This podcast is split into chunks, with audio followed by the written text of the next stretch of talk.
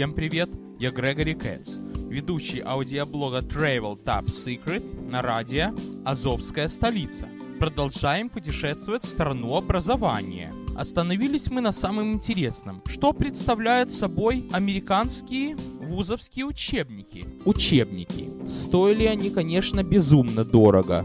Книжечка которой красная цена, но если не 5, так 10 долларов, могла стоить 50 долларов, тогда 50, а сейчас такое стоит 150. Повезло, купил пользованный, меня спасло то, что я из своей школы знал пару ребят, которые годом старше, они мне продавали пользованные свои. Иногда. Не повезло, покупай в магазине. Очень дорого. В библиотеке этих книг нет. Есть аналогичные по смыслу содержания, но именно этих нет. Хотя были такие счастливчики, которые могли достать этот учебник библиотеки. Вот как будто какая-то договоренность, что вот как сговорились, что в библиотеке этих книг не должно быть. Я не знаю, как это назвать. Это законно или незаконно. Я не хочу применять такие слова, горячие, как мафия, но судите сами. Вряд ли вы найдете институты с одинаковыми учебниками. Но бывает так, что одинаковые, но это по общим дисциплинам, но по профилирующим предметам они, как правило, разные. Я не знаю, какая там договоренность, какая что. Я в это не лезу. Я знаю, что книжный бизнес в Америке тоже имеет очень много довольно странных вещей. Ну и, конечно, я буду говорить о самых своих любимых, а именно по профилирующему предмету, который называется Computer Science, по программированию. Итак, у меня был очень симпатичный занимательный учебник по первому и по второму курсу программирования. Ну, курсами я называю семестр. Первый семестр, второй семестр. Разные книги. Очень доходчиво и понятно объяснял все основы C++. Очень много было написано с юмором. Ну, например, вот такая тема, как деревья. Программисты меня поймут. Но есть такая структура данных, как дерево. Это когда идешь вниз, так вот это становится больше. И там такая забавная картинка. Нарисовано обычное дерево, которое растет, ну знаете как, листиками вверх, корнями вниз. А потом нарисовано Computer Scientist Tree, то есть дерево программиста. Оно растет корнями вверх, листиками в землю. К сожалению, нет этого учебника передо мной. Там было очень много забавностей. Но самое милое и самое трогательное, это не помню на какой странице, где-то так посередине, справа смотрит на тебя кошка. Да уж, вспомни, да, как у меня были коты, вернее, кошки в Одессе. А в Америке нам было не до кошки, первые, скажем так, 19 лет. Это случай, когда учился в колледже, абсолютно не до нее. Ну, немного вспомнил о том, что хочется быть все-таки человеком, а не роботом, исполнителем задач по программированию. И немного грустно стало, что как же я буду сочетать любовь к программированию к любимому животному? Правда, сейчас на это ответ я имею. Ответ такой, что программированием я сейчас почти не занимаюсь, а кошка в доме есть. А тогда, ну представьте себе, советский учебник «Основы программирования на C++», чтобы там на 175 странице была нарисована кошка. Такое могло быть разве что в ветеринарном учебнике или, по крайней случае, учебники по биологии. Там учебники были сгубо по делу. Конечно, были в Союзе учебники с забавными иллюстрациями, но таких, как кошка, например, не было. Все это очень мило. Но это еще не предел детизма. У меня был такой предмет, как Programming Language. Это уже не первый курс, это где-то так. Третий или четвертый. Ну, я брал-то на втором курсе. Второй курс, в смысле, второй год.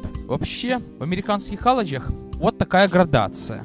Первый год учения ты фрешман, второй год учения ты sophomore, третий ты junior, четвертый senior. Но, правда, можно учиться и 6 лет, но количество какой год у тебя, исчисление идет по сданным предметам. Так вот, когда я брал курс языки программирования, на обложке книги был нарисован медведь, при этом такой вот плюшевый игрушечный медведь, пару квадратиков. Я прихожу домой, показываю родителям этот учебник, они спрашивают, это что, детский сад? Я говорю, нет, это американский учебник. Как смешно, как весело, как мило. Это еще не все. Вот совсем недавно я был книжном магазине Бруклин Колледжа и видел первый учебник по сишке. И как бы вы думали, что там на обложке нарисовано? Надувной мяч. Ну где вы такое в Союзе видели, чтобы на институтских учебниках были нарисованы надувные мечи? Ну вот представьте себе учебник «Сопромат». или механика материалов, и на нем нарисован детский надувной плотик. Союзе, мне кажется, да только за такую идею. Ну, если не выгнать работы могли, но, во всяком случае, одернуть и напомнить о рабочем времени могли. А здесь, пожалуйста. Мне кажется, что американцы большие-большие дети. От своего рождения до самой глубокой старости.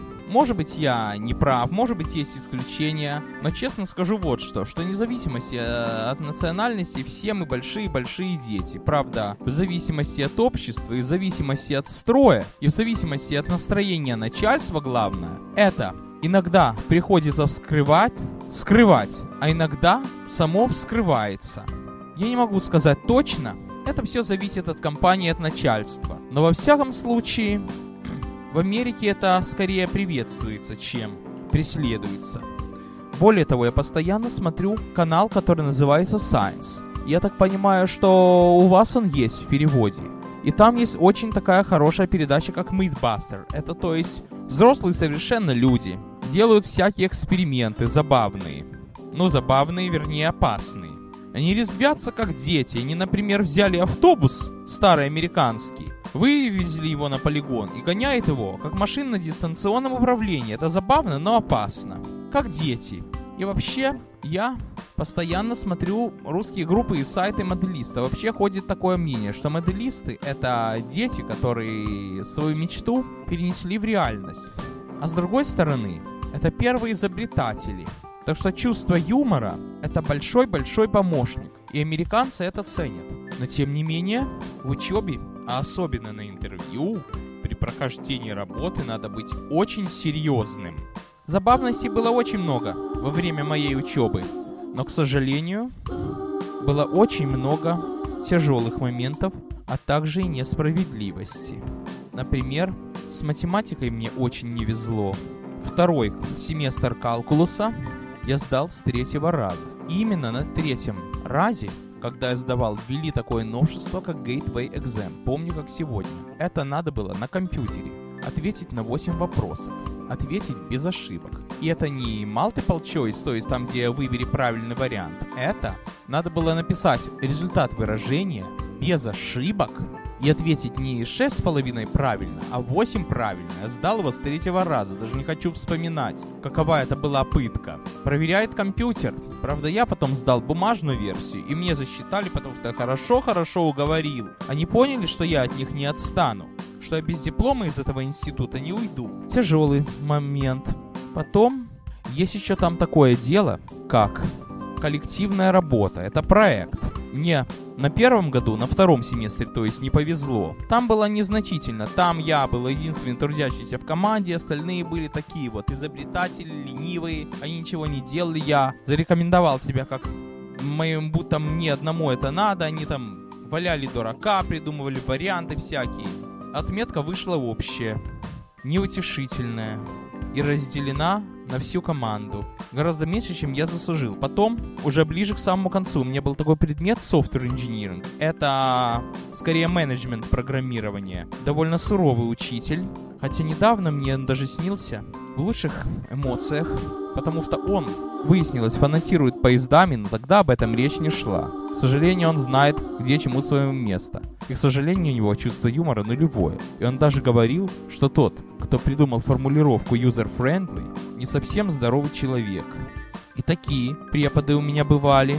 И там тоже было задание на всю команду.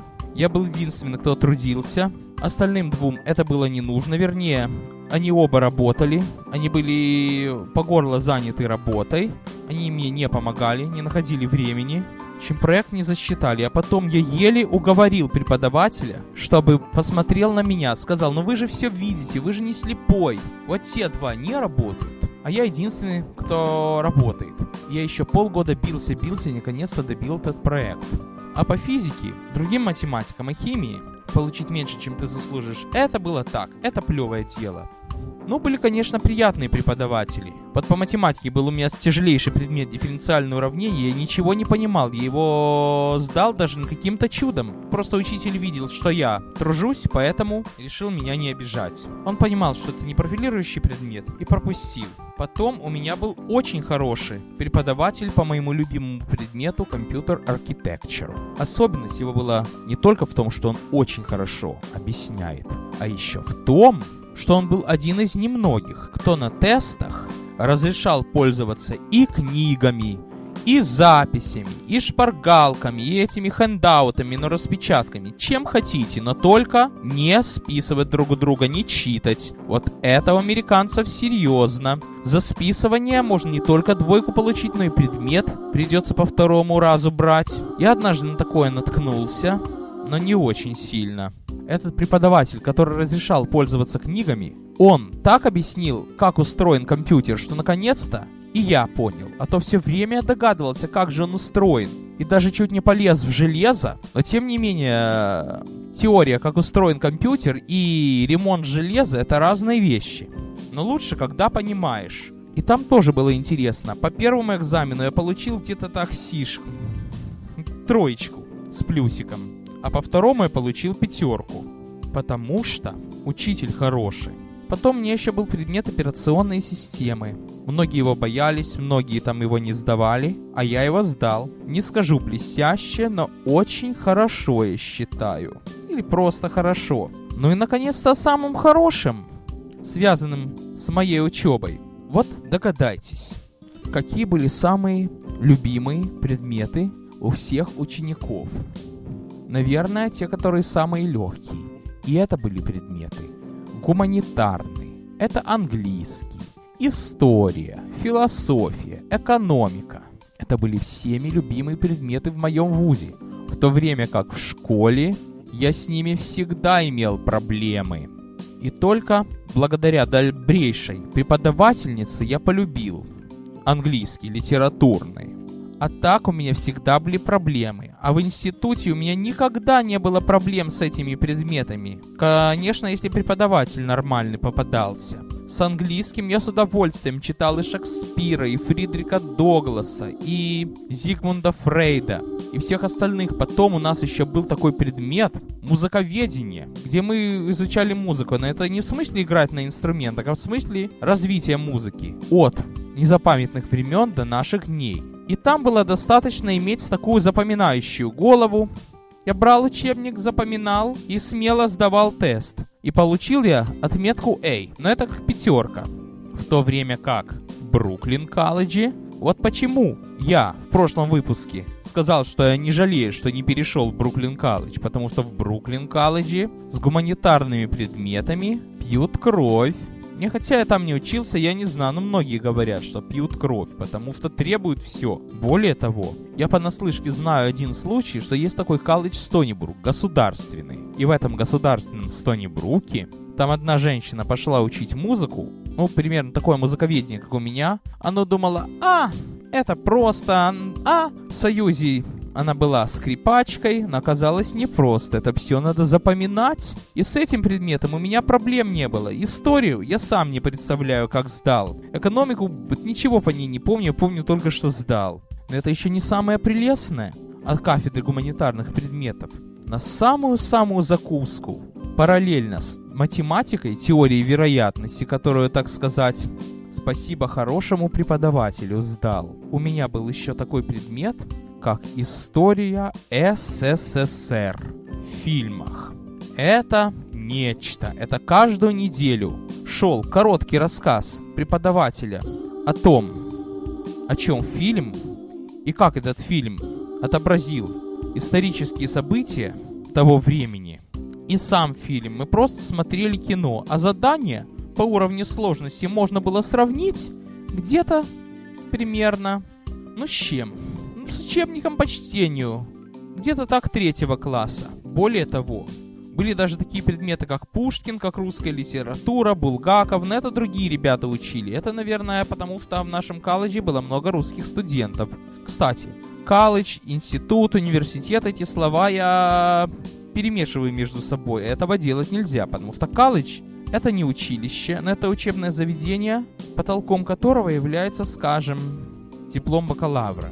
А университет — это и выше, и магистр, и доктор, и так далее. Институт — это может быть и то, и другое. Но правда, почему тогда Бруклин колледж, если он может давать дипломы выше бакалавра? Потому что он идет под городским университетом. Но, в общем, гуманитарные предметы — это были всеми любимые предметы.